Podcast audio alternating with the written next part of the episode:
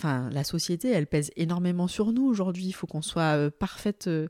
Ça, j'avais vraiment à cœur de, le dire dans cette discussion parce que, en tant que hyperachiever, pour moi, c'est horrible. Il faut qu'on soit parfaite au travail, une femme euh, qui cuisine bien, qui est là pour son mari, limite qui lui fait des massages le soir, là devant la télé quand il est fatigué, qu'on soit là pour les enfants, qu'on se réveille la nuit, qu'on ne dorme pas s'ils vont pas bien, qu'on soit là pour l'heure du bain, qu'on leur fasse des repas cuisinés maison. Et en fait, mais c'est épuisant tout ça.